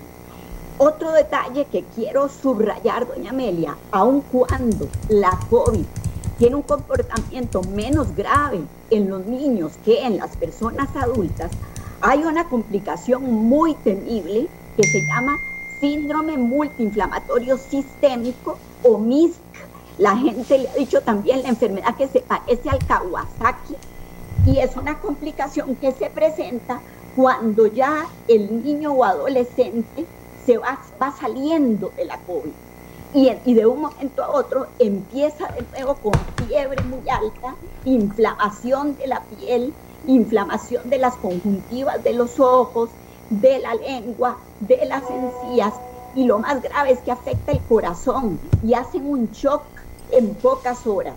Muchos terminan en cuidado intensivo y nosotros en Costa Rica, en el Hospital de Niños, ya tenemos 32 casos de eso. Opa, opa. Y, y, y, cómo se logra, cómo se logra eh, eh, curar a esos niños, doctora? Sí, es, esos niños requieren un tratamiento muy sofisticado, intrahospitalario, tienen que ser referidos al Hospital Nacional de Niños. Les ponemos unas dosis altas de gamma globulina endovenosa, que son defensas. Además, les ponemos esteroides a altas dosis para controlar el proceso inflamatorio. Tenemos que estarlos vigilando con los cardiólogos porque el músculo del corazón a veces se cansa y hacen insuficiencia cardíaca, de manera que, gracias a Dios, en Costa Rica disponemos del tratamiento. En otros sitios del mundo hay niños que han muerto por esto y jóvenes, porque esta es una complicación no de niños pequeños, es una complicación que vemos usualmente en mayores de 9 años y adolescentes. Ay, y una edad muy difícil, una edad muy difícil, doctora. Eh, aquí hay personas que me dicen de todo, pero me está diciendo una persona, doña Amelia, ¿usted creería que ha hablado con cuatro personas y las, y las cuatro personas y yo no teníamos claro cómo se contagia el COVID a esta altura? Se nos olvidó, dice la persona que me escribe de belleza, de, sinceridad, pero a veces hay que repasar los, los conceptos. El COVID, su versión original y las variantes se contagian de la misma manera y es por la vía respiratoria, fundamentalmente a través de gotitas pequeñas que salen de nuestra boca cuando hablamos o que salen de la nariz si tenemos mocos o que pueden salir de las secreciones de los ojos. Esa es la forma de contacto. Y precisamente por eso el uso de la mascarilla y la distancia de 1,8 metros entre persona y persona, igualmente que el tratar de socializar siempre en espacios abiertos donde el aire circule, logra mitigar este riesgo de contagio. Un detalle importante para esta persona que pregunta es el hecho de que al principio, cuando no conocíamos de la enfermedad, se le daba mucha importancia al contacto por superficies. Y en realidad, como la gente llegaba y, y lavaba los zapatos y las bolsas del supermercado, ese tipo de cosas, ya sabemos que eso tiene poca importancia. Lo único que hay que lavarse son las manos y muy bien y de manera repetitiva durante el día las manos de manera repetitiva durante el día. Eh, eh, la gente sigue, está totalmente eh, impactada por el tema este que le decía yo de la, de la vacuna, doctora, de que podrían estar haciendo eso. Cada, cada, a cada momento que pasa me parece menos probable el tema, pero, pero sin embargo uno tiene que, uno tiene que que investigar. Y, no ya no ya no ya no puedo investigar ya más de las que he abierto no las puedo no las puedo permítame referirme un minuto a ese tema. A ver por favor como usted lo hace como buena periodista que es el, cuando se recibe una noticia de esta naturaleza lo primero que hay que hacer es ratificar la veracidad ojalá con varias fuentes verdad claro entonces en ese paso es en el que usted se encuentra hay algunos elementos que llaman la atención, eh, eh, algunas hacia un lado y otros hacia otro. Llama la atención que el, el video refiere específicamente el lugar. Sin embargo, también llama la atención que videos similares a ese circularon hace unos meses de Colombia y Panamá. Yo los vi. Entonces, digamos que no es una situación original. Segundo, llama la atención que un funcionario que va a hacer un acto de esa gravedad eh, se, deje que lo filmen. Claro, claro, que, esté la, cámara ahí puesta. Sí, me llama la atención. De todas maneras, lo importante aquí es devolver la tranquilidad a las personas y que logremos avanzar en el proceso de vacunación. Entonces, un consejo práctico. La entrada de líquido vacunal siempre se siente. La punzadita ni se siente. La entrada de líquido se siente un pequeño ardor en el sitio de inyección. Entonces, todo el que vaya a vacunarse va a tener esa sensación y si, y si quieren pueden ver también que el líquido ingresa correctamente. Ese es un autocontrol de cada usuario. Doctora, viene un fin de semana largo, un fin de semana largo. Eh, la gente dice, ¿qué irá a pasar? Irán las personas, se irán otra vez de vacaciones, se anuncian otra vez fiestas de 600 personas, o sea, eh, seguimos en esto, perdón, no de 600, de más personas. las comunidades critican y dicen, pero que vengan y nos ayuden a que no se dé la fiesta, pero la fiesta se da última, al final. Los bares cierran para que no entre más gente, eh, cierran en el aforo, pero la gente se queda en las calles tomando licor, los muchachos jóvenes y muy jóvenes, la verdad. Eh, eh, ¿Qué podemos a esta altura, con las experiencias que tenemos, con la experiencia de Semana Santa, por ejemplo, y otras experiencias que hemos tenido, ¿qué podemos hablar con las personas que nos están escuchando cuando están tomando decisiones de cómo hacen este fin de semana largo? Este fin de semana largo hay que quedarse en la casa por solidaridad, en primer lugar por el bienestar individual, por solidaridad con su familia y por solidaridad con el país el escenario que estamos viviendo, doña Amelia, es un escenario catastrófico. Y esa es la palabra, la subrayo. Si seguimos creciendo al ritmo en que vamos, en una semana ya no vamos a tener camas hospitalarias para atender personas graves. Y eso impacta, nos impacta a todos como país. Todos podemos colaborar, cada uno en nuestra medida. Hay algunos que lo hacemos con nuestro trabajo, hay otras personas que nos ayudan y nos ayudan muchísimo quedándose en su casa, respetando las medidas, divulgando información valiosa y no información falsa. Entonces, ayudémonos todos. Como país podemos salir adelante, pero toca poner las barbas en remojo en serio. Porque, doctora, yo insisto en que uno puede, yo sé que ahora el contagio está más a la vuelta de la esquina, ¿verdad? Está mucho más cercano. Pero yo insisto en que uno puede ir a hacer algo si tiene que hacerlo. Puede irse a alquilar una cabaña con la familia y estar ahí, devolverse con su burbuja. Que hay cosas que se pueden hacer porque hay gente que dice, otra vez nos vamos a encerrar. No, para no tener que llegar a ese extremo, manejemos los protocolos con una siendo muy estrictos y podemos eh, movilizarnos de alguna manera sin que sea esas movilizaciones que ya sabemos pueden conllevar contagio. Así es, doña Amelia. Se puede hacer una gestión del riesgo inteligente e informada, pero no una gestión de riesgo acomodaticia, porque acomodaticio quiere decir, ah, bueno, yo, yo sí puedo socializar con, con varias burbujas, porque en mi familia nadie se enferma gravemente, ¿verdad? Que es un, mito que he escuchado. No, no, no, eso no es cierto.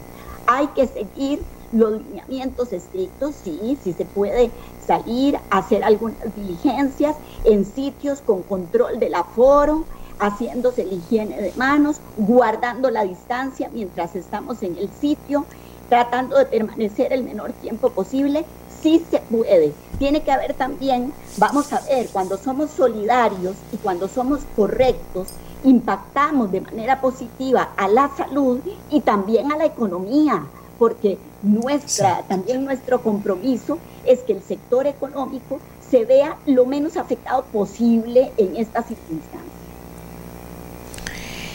Eso es, en, síntesis de eso se trata. Doctora, quiero agradecerle muchísimo eh, el tema de, conversar con esa sinceridad sobre algo que nos está llegando a todos.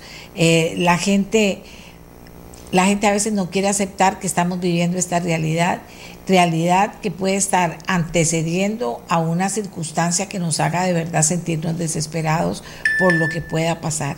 Eso es absolutamente cierto. Nuestros niños absolutamente valiosos, que hay que hacer muchas cosas con nuestros niños y hay que cuidar mucho como sociedad a nuestros niños, pero en esta pandemia nuestros niños también salen afectados, que hay que aprender a comunicarse con los mayores también, porque los jóvenes necesitan en este momento de la voz cariñosa de una abuela, de la voz preocupada pero tierna de una mamá que busque el momento oportuno para hablar del tema, de la, del tío, de la tía, de la persona que esté más cercana. Ocupan de ellos un consejo, una conversación que pueda ayudar a que ellos, los que se nutran de esa conversación sabia, puedan decirle a otros compañeros, mejor no salgamos, mejor no hagamos esto, no nos vayamos allá, esto puede ser serio.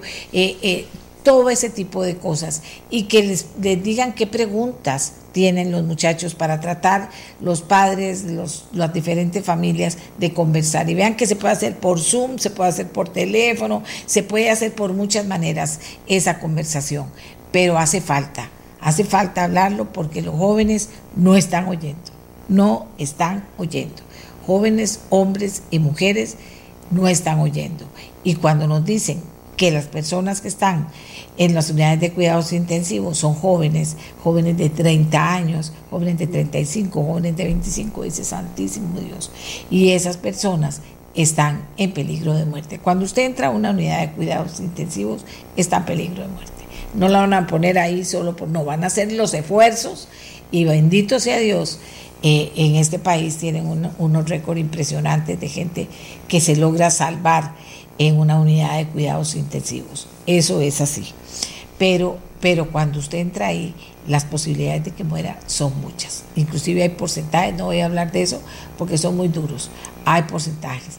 Lo importante que yo creo en este momento es poder conversar, conversar con los jóvenes asertivamente, conversar con los jóvenes asertivamente de mil maneras y lograr que los jóvenes finalmente, señoras y señores, si pensaban zafarse en la noche para irse a algún lado o zafarse en la tarde para ir a una fiesta o lo que fuera, puedan quedarse pensando y podamos retenerlo. Y los demás como comunidad tratar efectivamente de no exponernos en lugares que no debemos estar, que no debemos estar, y hacerlo de la mejor manera. Y si tenemos que, si tenemos que estar en uno, ir cuidados, que sea pronto, bañarse antes de salir y bañarse cuando llega y ojalá cuando sale del lugar en alcohol. No vale, vale toda exageración para cuidarnos.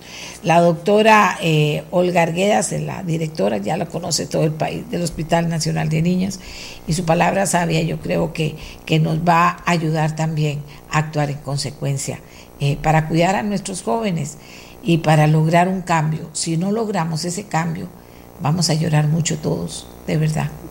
Una, eh, ahora, después de despedir a la doctora, tengo que hablar de una noticia que podría ser interesante dentro de todo lo que está sucediendo alrededor de este pico de la pandemia que tenemos. Bueno, espero que ya que ya el pico este sea comencemos a bajar, pero algunos dicen que no, que a esto le falta todavía subir. Una de las consecuencias es que eh, se, iba se iban a dar convenciones colectivas eh, eh, perdón, convenciones colectivas, se iba a dar la elección de candidato presidencial tanto en el Partido Unidad Social Cristiana como en el Partido Liberación Nacional.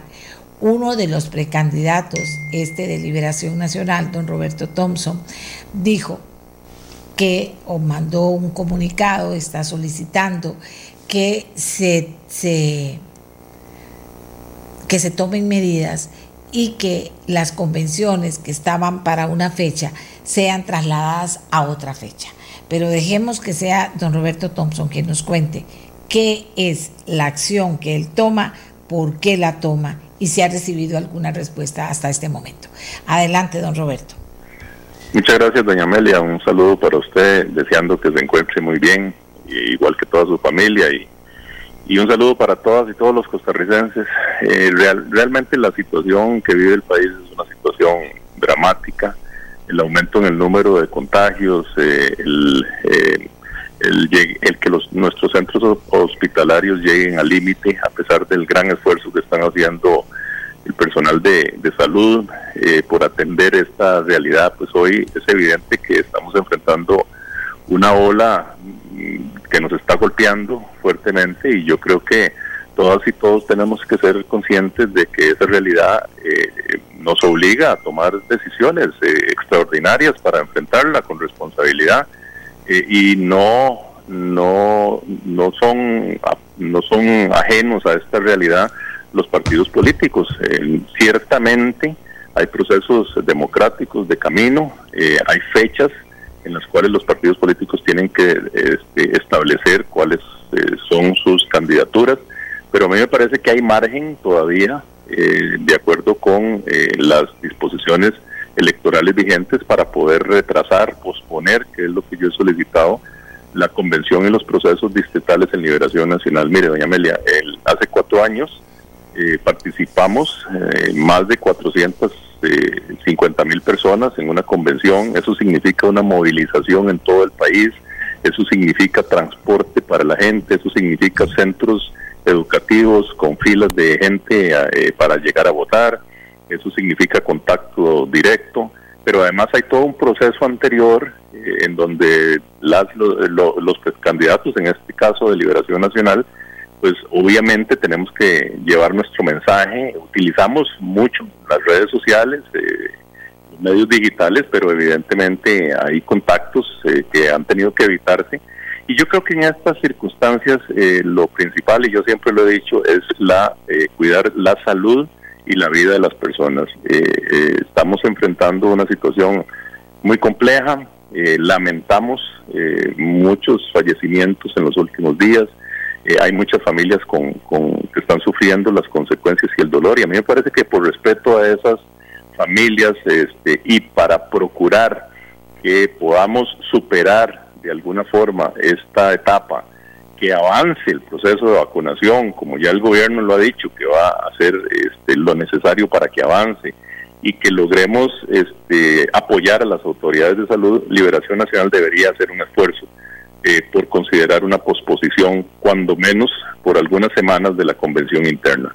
Yo no le, no le, no le estoy diciendo que, no se haga, yo creo que los procesos democráticos hay que garantizarlos y obviamente en cumplimiento de todos los, los este, las medidas sanitarias requeridas en estas condiciones, pero sí me parece que eh, esta situación de hoy eh, nos obliga a pensar que en cuatro semanas, cuando va a ser la convención, un poco más de cuatro semanas, no vamos a estar eh, en condiciones eh, en todo el país eh, para poder enfrentarla, dándole no solo acceso a la gente para llegar a votar, sino también dándole la seguridad que requiere desde el punto de vista sanitario. Así es que, bueno, la solicitud está planteada, yo también estoy haciéndole una instancia a los otros precandidatos, a don José María, a don Carlos Ricardo, a don Rolando, a don Claudio, para que se unan en este esfuerzo, para que nos unamos eh, y que con las autoridades del partido construyamos una opción,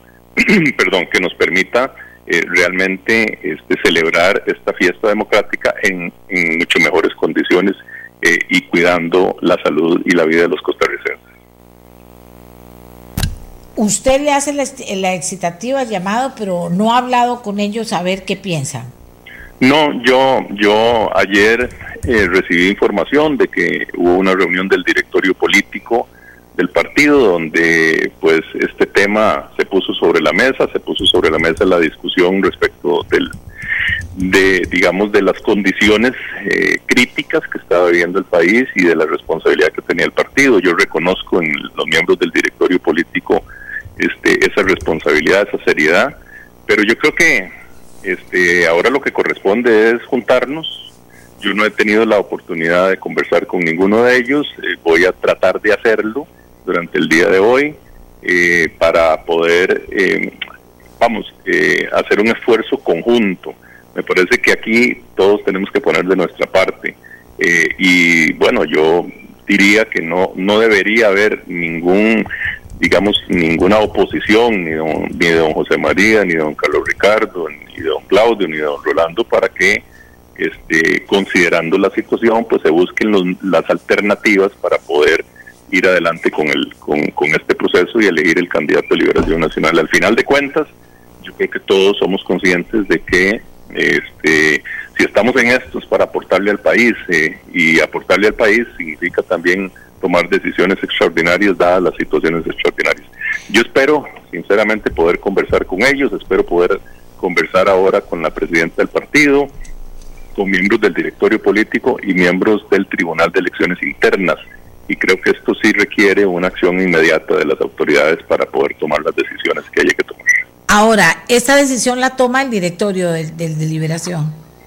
Eh, la, convención está fijada por, por una asamblea nacional del partido eh, eh, que eventualmente tiene tendría que convocarse este pero vamos yo yo creo que hay tiempo doña Amelia yo para los que me dicen que no no hay tiempo yo creo que sí hay tiempo yo creo que cuando se se tomó la decisión de hacerla el 6 de junio, eran otras las circunstancias. Usted recuerda que hubo una asamblea a finales del año pasado y que esa asamblea a finales del año pasado este, fue la que fijó una serie de condiciones para, para, digamos, para la elección y la convención.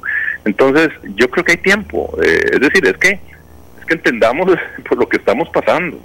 Eh, en realidad, este, eh, es una situación sumamente grave. ya cuando se habla de colapso en el sistema de salud, ya cuando se habla de este, centros hospitalarios al, al tope, al límite, ya cuando se habla de que no se pueden atender ciertos pacientes, Estamos hablando de una situación eh, que lamentablemente nos obliga a tomar medidas.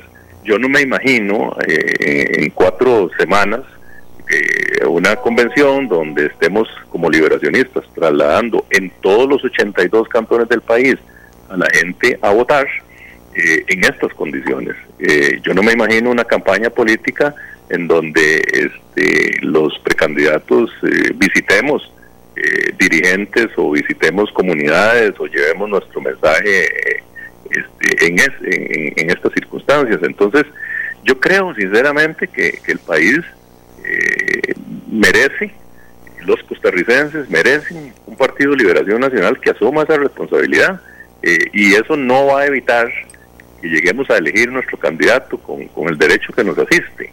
Estamos participando en esto porque creemos en la democracia y creemos que los procesos democráticos son, son necesarios. Pero bueno, el mundo, eh, Costa Rica, está viviendo una situación particular.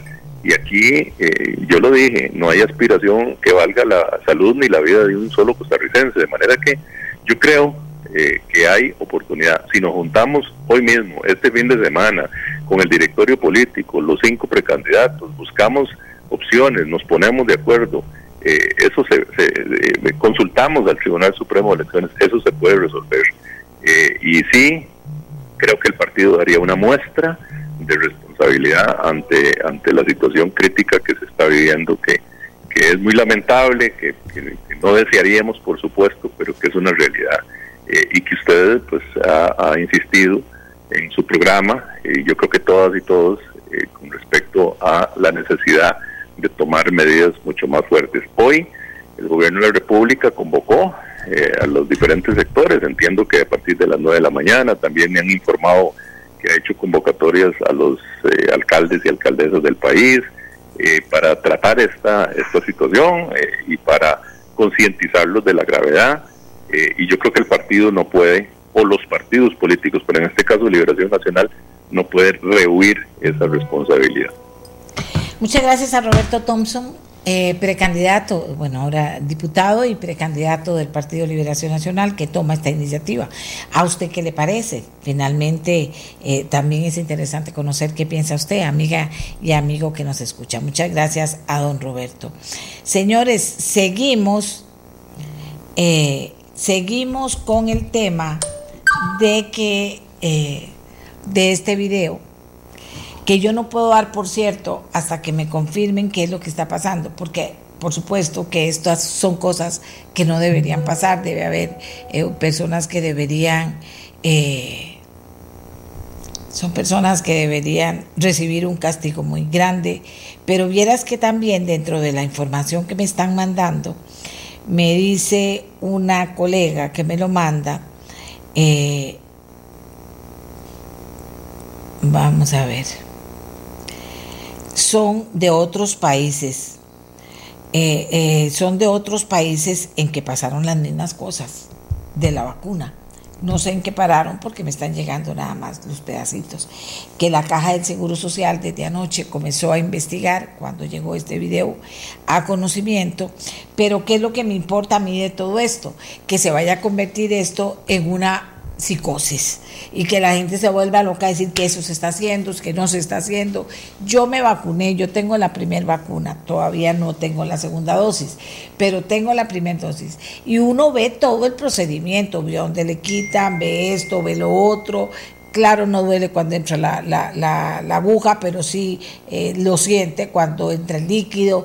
Eh, como te digo, es, es todo un proceso. Hay por lo menos dos personas pegadas ahí, que una persona esté sacando video con la foto a esa distancia, no sé, digo yo, esto tiene que ser algo, o, que sea alguien que diga, vamos a probar que aquí están haciendo eso. Y entonces sí, se desarrolló todo un operativo, pero no son las autoridades, puesto que hasta este momento eso está en investigación. Es muy serio decir cuál es la forma de combatir esto que cada persona que se vacune vea dónde abren la jeringa, dónde le introducen la jeringa, dónde bajan el, donde la inoculan, o sea, cuando bajan la aguja, eh, cuando bajan eh, el, el líquido que está en la jeringa. Todo eso se puede ver y esa es la forma de contrarrestar que alguien en alguna parte haya hecho esa, ese horror. Entonces, tranquilo, ¿verdad? Todo el mundo a ponerse la vacuna, no vuelva a ver para el otro lado, como si no está pasando nada, ve a ver lo que va a pasar en este momento, me parece a mí, mientras tanto. Si ocupamos que se investigue y que en este mundo de la fake news y en este mundo de las, de las ocurrencias, esta no sea una más. Y si eso pasa aquí, que haya claridad. Y ves, eso es responsabilidad de todos ¿verdad? De todo un equipo que está vacunando, pero también responsabilidad personal de ver que hagan lo que usted sabe que tienen que hacer. No alimentemos esto hasta que no sepamos de qué se trata cuál es la manera correcta de enfrentar esta situación. Si usted va a vacunarse, ponga cuidado a lo que le están haciendo y vaya con todas las medidas que ocupa para poner cuidado, que le estén haciendo las cosas correctamente, que los equipos lo hagan correctamente, que si hay alguien que tiene claro el tema, por Dios, y sabe que, porque eso no lo está haciendo alguien en secreto, eh, y sabe que alguien está haciendo eso, que lo denuncie, que lo denuncie pero ya les digo que sí tengo videos de otros países en que esto, eh, eh, en que esto se dio. No se pueden, eh, aquí hay en Colombia, aquí hay en Guayaquil, Ecuador, aquí hay al papá que lo vacunaron con una jeringa vacía, este no sé dónde es, aquí lo tengo. Aquí lo tengo de otros países. Entonces, ojalá que esto no sea una ocurrencia o, que ojalá que, esta, que esto no genere una psicosis. Usted tiene en sus manos el arma para combatir esto. Esté atento, sepa qué van a hacer, va a sentir todo el proceso y le cuento una cosa, eso no dura un minuto, eso dura un ratico que ponga la vacuna, usted siente dónde entra el líquido que le están poniendo. Y le dice a las personas, qué miedo, es que dicen, no sé, usted defiéndase como usted puede defenderse y que usted sepa que le pusieron la vacuna, pero estas cosas sí son importantes de profundizar y de que lo tengamos todos claros. Señores, viene un fin de semana largo, eh, también viene una elección eh, importante y una rendición de cuentas en la Asamblea Legislativa, que es tradicional los primeros de mayo, además es el día del trabajo, el primero de mayo.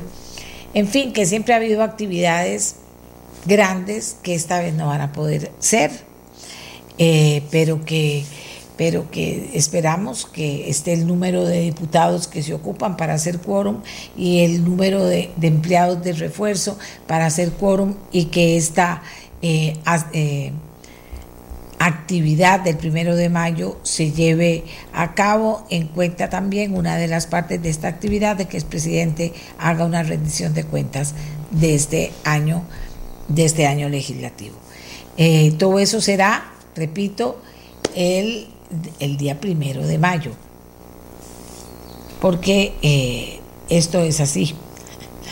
Pero eh, sí es importante que usted que me está oyendo diga qué rico irse a pasar un par de días a alguna parte porque tiene plata o mira deberíamos ir a almorzar allá a la montaña porque pasa esto y que qué rico comerse algo todo todo eso se puede hacer si usted toma las medidas necesarias. Es que eso estarle repitiendo cuáles son las medidas que lávese las manos que que la burbuja funcione que no se meta nadie nuevo en la burbuja no del todo no. Estar a metro y medio, dos metros de distancia, así debe ser. Tener mascarilla, tiene que. O sea, Costa Rica no debería ser tan difícil. Con los muchachos, convencerlos de la mascarilla es vital, que se laven las manos, hablar de eso. Hable con los muchachos y muchachas, hablen, Eso puede marcar una diferencia. Las personas que eh, dicen, ah, no, a mí no me pasa nada, ¿qué es esto? Es una pendejada, ¿por qué se ponen así si aquí no pasa nada? O los que creen, como muchos creyeron, que el COVID venía, tenía un catarro fuerte, más o menos, si es que lo tenía, y no pasaba nada. Los jóvenes, esa historia se acabó. Ahora todos están expuestos. Y están expuestos y conozco desde jóvenes que efectivamente no pasó nada muy serio hasta jóvenes que están, de, están en una gravedad mortal en la unidad de cuidados eh, eh, intensivos. Eso es verdad también, no es una mentira. Entonces, tenemos que salvar ahora a nuestros jóvenes, a los adultos mayores que ya les dieron la primera vacuna, la primera dosis, a supercuidarse. Que le dieron ya la segunda, cuídese más, porque esto no se acaba todavía, hágame caso, no se acaba todavía.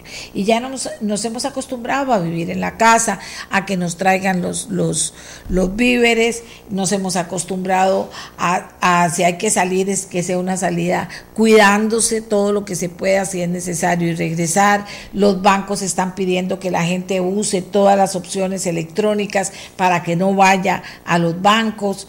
O sea, Todas las cosas que se pueden hacer, usted las puede hacer, amiga y amigo que me escucha, siempre y cuando tenga, eh,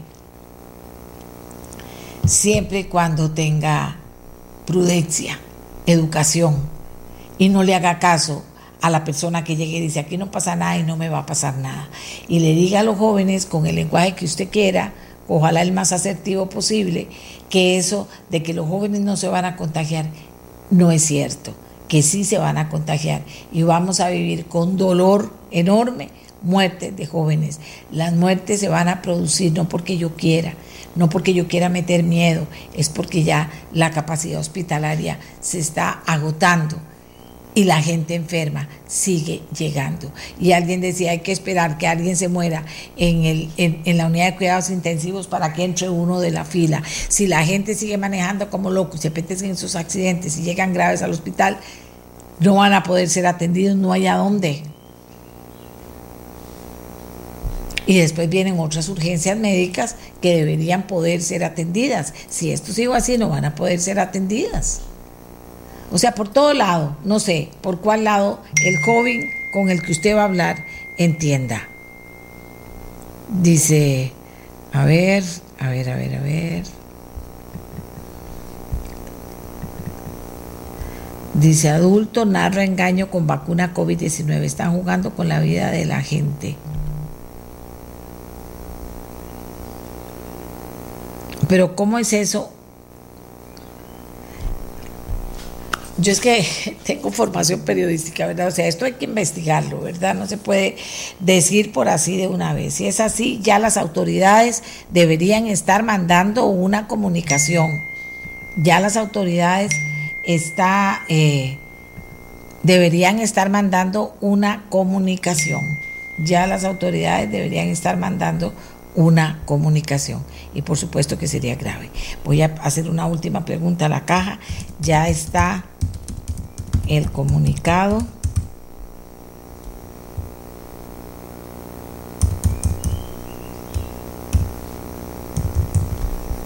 Para ver si lo podemos leer en el último minuto. Y vamos a ver. Eh,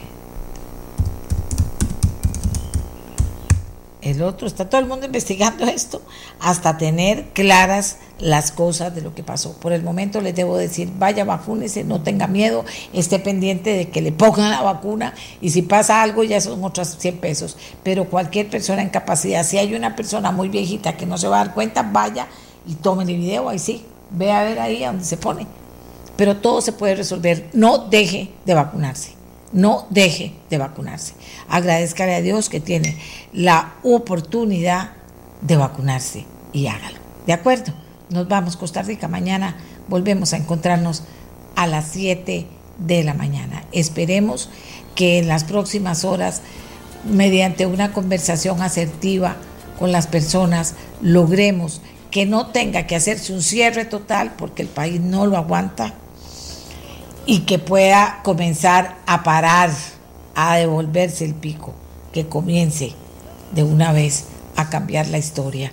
Pero eso depende de todos, no depende de uno, y depende de los EBAIS, depende de las autoridades de la CAE, depende de todos. Eso no depende de uno. Pero si usted y yo queremos cuidarnos, vamos a tener éxito. Yo estoy seguro.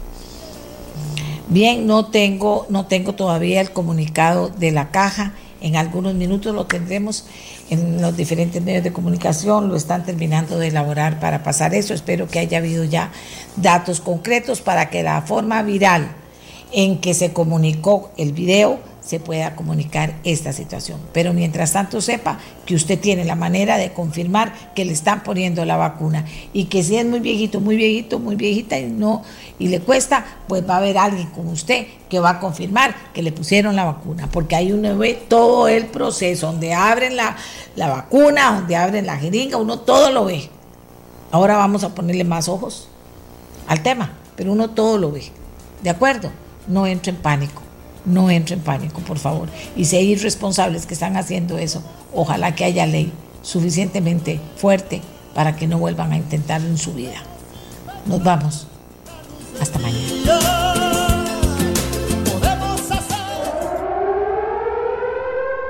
Este programa fue una producción de Radio Monumental.